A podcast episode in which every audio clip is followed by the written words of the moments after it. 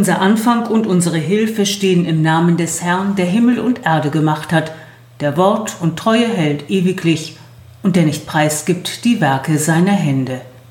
Amen. Ich spreche ein Gebet. Gott unserer Herzen und Gedanken, unsere Augen und Ohren sind den Nachrichten des Tages ausgesetzt und müssen verkraften, was um uns herum geschieht. Die Augen und Ohren unserer Mitmenschen sind uns ausgesetzt und müssen verkraften, wie wir uns verhalten, wie wir sprechen und handeln.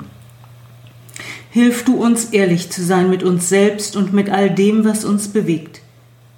Wir nennen dir in der Stille, was wir fühlen.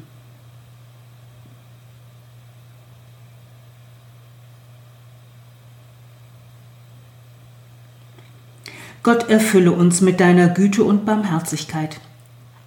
Dann können wir einander wohlwollend begegnen. Wir können warmherzig sein, zuhörend, einander zugewandt, bereit zu trösten, bestrebt zu lindern, damit wir mehr und mehr zu den Menschen werden, die wir sein können. Amen. Ich lese aus dem zweiten Chronikbuch in der Bibel, Kapitel 5. Die Einweihung des Tempels. Da versammelte Salomo alle Ältesten Israels, alle Häupter der Stämme und die Fürsten der Sippen Israels in Jerusalem, damit sie die Lade des Bundes des Herrn hinaufbrächten aus der Stadt Davids, das ist Zion. Und es versammelten sich beim König alle Männer Israels zum Fest, das im siebten Monat ist. Und es kamen alle Ältesten Israels, und die Leviten hoben die Lade auf und brachten sie hinauf. Aber der König Salomo und die ganze Gemeinde Israel, die bei ihm vor der Lade versammelt war, opferten Schafe und Rinder so viel, dass es niemand zählen noch berechnen konnte und es war nichts in der Lade außer den zwei Tafeln, die Mose am Horeb hineingelegt hatte, die Tafeln des Bundes, den der Herr mit Israel geschlossen hatte, als sie aus Ägypten zogen. Und alle Leviten, die Sänger waren, standen östlich vom Altar mit Zimbeln, Psaltern und Harfen, und bei ihnen 120 Priester, die mit Trompeten bliesen. Und es war, als wäre es einer, der trompetete und sänge, als hörte man eine Stimme loben und danken dem Herrn. Und als sich die Stimme der Trompeten, Zimbeln und Saitenspiele erhob und man den Herrn lobte, er ist gütig und seine Barmherzigkeit währt ewig, da wurde das Haus erfüllt mit einer Wolke als das Haus des Herrn, so dass die Priester nicht zum Dienst hinzutreten konnten wegen der Wolke, denn die Herrlichkeit des Herrn erfüllte das Haus Gottes. Amen. Liebe Gemeinde, was ist dir wichtig im Leben? Auf diese Frage antworten Menschen natürlich unterschiedlich. An vorderster Stelle steht meistens die Familie. Es folgen Freunde, Gesundheit, eine sichere Arbeitsstelle, Gerechtigkeit. Was würden Sie antworten? Was ist Ihnen wichtig im Leben? Die Grundthemen und Grundsehnsüchte der Menschheit haben sich im Lauf der Geschichte nicht wesentlich geändert. Deshalb hätten die Adressatinnen des ersten Chronikbuches vielleicht ähnlich geantwortet. Was ist dir wichtig im Leben? Manchmal ist es gut, wenn unser Blick geweitet wird über die Themen hinaus, die wir selbst im Blick haben.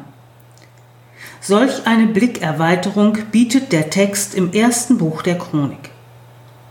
Er nimmt uns hinein in eine Festprozession mit Gottesdienst. Der Tempel in Jerusalem ist nach langer Bauzeit fertiggestellt. Der Tag der Einweihung ist gekommen. Gefühlt ist die ganze Bevölkerung auf den Beinen, alle opfern Rinder und Schafe. Da nur ein Teil der Tiere auf dem Altar verbrannt wird, wird es ein leckeres Grillfest im Anschluss an den offiziellen Festakt gegeben haben. Im Mittelpunkt des festlichen Einzugs in den Tempel steht die Bundeslade. Um sie geht es. Sie wird unter Anteilnahme der Bevölkerung und des geistlichen Personals in das Allerheiligste des Tempels gebracht. Und dann hören wir, es war nichts in der Lade außer den zwei Tafeln, die Mose am Horeb hineingelegt hatte, die Tafeln des Bundes, den der Herr mit Israel geschlossen hatte, als sie aus Ägypten zogen. Was ist dir wichtig im Leben? Die zwei Tafeln mit den Weisungen Gottes sollen dir wichtig sein. Das ist die Antwort des Chronikbuches. Die Bundeslade mit den Gesetzestafeln erinnert die Menschen daran, dass es wichtig ist, nicht nur auf sich selbst und seine Bedürfnisse zu schauen. Das Leben in einer Gemeinschaft kann nur gelingen, wenn wir aufeinander achten und die Bedürfnisse anderer in den Blick nehmen und überlegen, welche Auswirkungen unsere Wünsche und unser Handeln haben. Die Gebote öffnen diesen Blick auf die Gemeinschaft und sie weisen auf Gott. Dieser Blick ist wichtig, damit wir nicht alle Entscheidungen von uns und unserer begrenzten Sicht abhängig machen. Der Blick auf Gott entlastet uns, weil es nicht nur auf uns Menschen ankommt, wie wir miteinander leben. Die Festgemeinde in Jerusalem wird erfüllt von diesem Gefühl, von Gott geleitet zu werden. Sie singen und musizieren, Hunderte klingen, als wenn eine Stimme Gott lobt und dankt. Das Lob Gottes macht aus vielen Menschen eine Gemeinschaft, die singend bekennt, Gott ist gütig und seine Barmherzigkeit währt ewig. In diesem Moment der erlebten Gemeinschaft erfüllt eine Wolke den Tempel. Die Wolke, sie ist das Zeichen der Nähe Gottes. Die Wolke war bei der Befreiung aus Ägypten das Zeichen, dass Gott die Menschen auf den unbekannten, gefahrenreichen Wegen in ein neues Leben führt. Die Wolke erfüllt den Tempel. Die Herrlichkeit Gottes ist anwesend wo Menschen bekennen, dass sie nicht der alles bestimmende Maßstab sind, erfüllt Gott den Lebensraum. Gott, der gütig ist. Gott, der barmherzig ist und aus den vielen Irrwegen und falschen Entscheidungen von Menschen gute Wege entstehen lassen kann. Gott, der da ist und durch seine Weisungen eine lebenswerte Gemeinschaft für alle fördern möchte. Was ist dir wichtig im Leben? Die Antwort des ersten Chronikbuches lautet, dass die Herrlichkeit Gottes die Welt erfüllt und uns mit seiner Güte und Barmherzigkeit umhüllt. Dann kann alles andere, was uns wichtig ist, seinen Platz finden. Die Wegweisung dafür sind die Gebote. Deshalb erhalten sie im Tempel einen besonderen Platz und in unseren Herzen. Sie sind bei uns bis auf den heutigen Tag. Amen. Ich bete mit Worten von Jörg Zink. In dir sein Gott, das ist alles. Das ist das Ganze, das Vollkommene, das Heilende.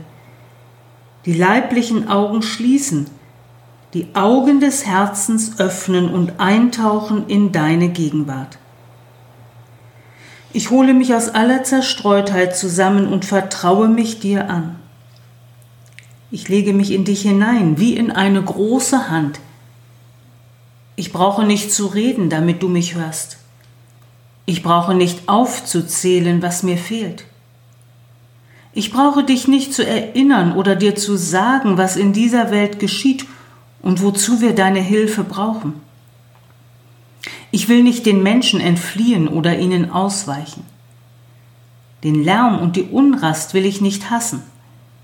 Ich möchte sie in mein Schweigen aufnehmen und für dich bereit sein. Stellvertretend möchte ich schweigen für die Eiligen, die Zerstreuten, die Lärmenden. Stellvertretend für alle, die keine Zeit haben. Mit allen Sinnen und Gedanken warte ich, bis du da bist. In dir sein Gott ist alles, was ich mir erbitte.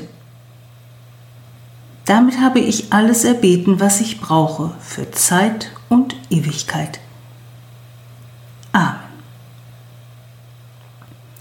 Unser Vater im Himmel, geheiligt werde dein Name, dein Reich komme, Dein Wille geschehe wie im Himmel, so auf Erden.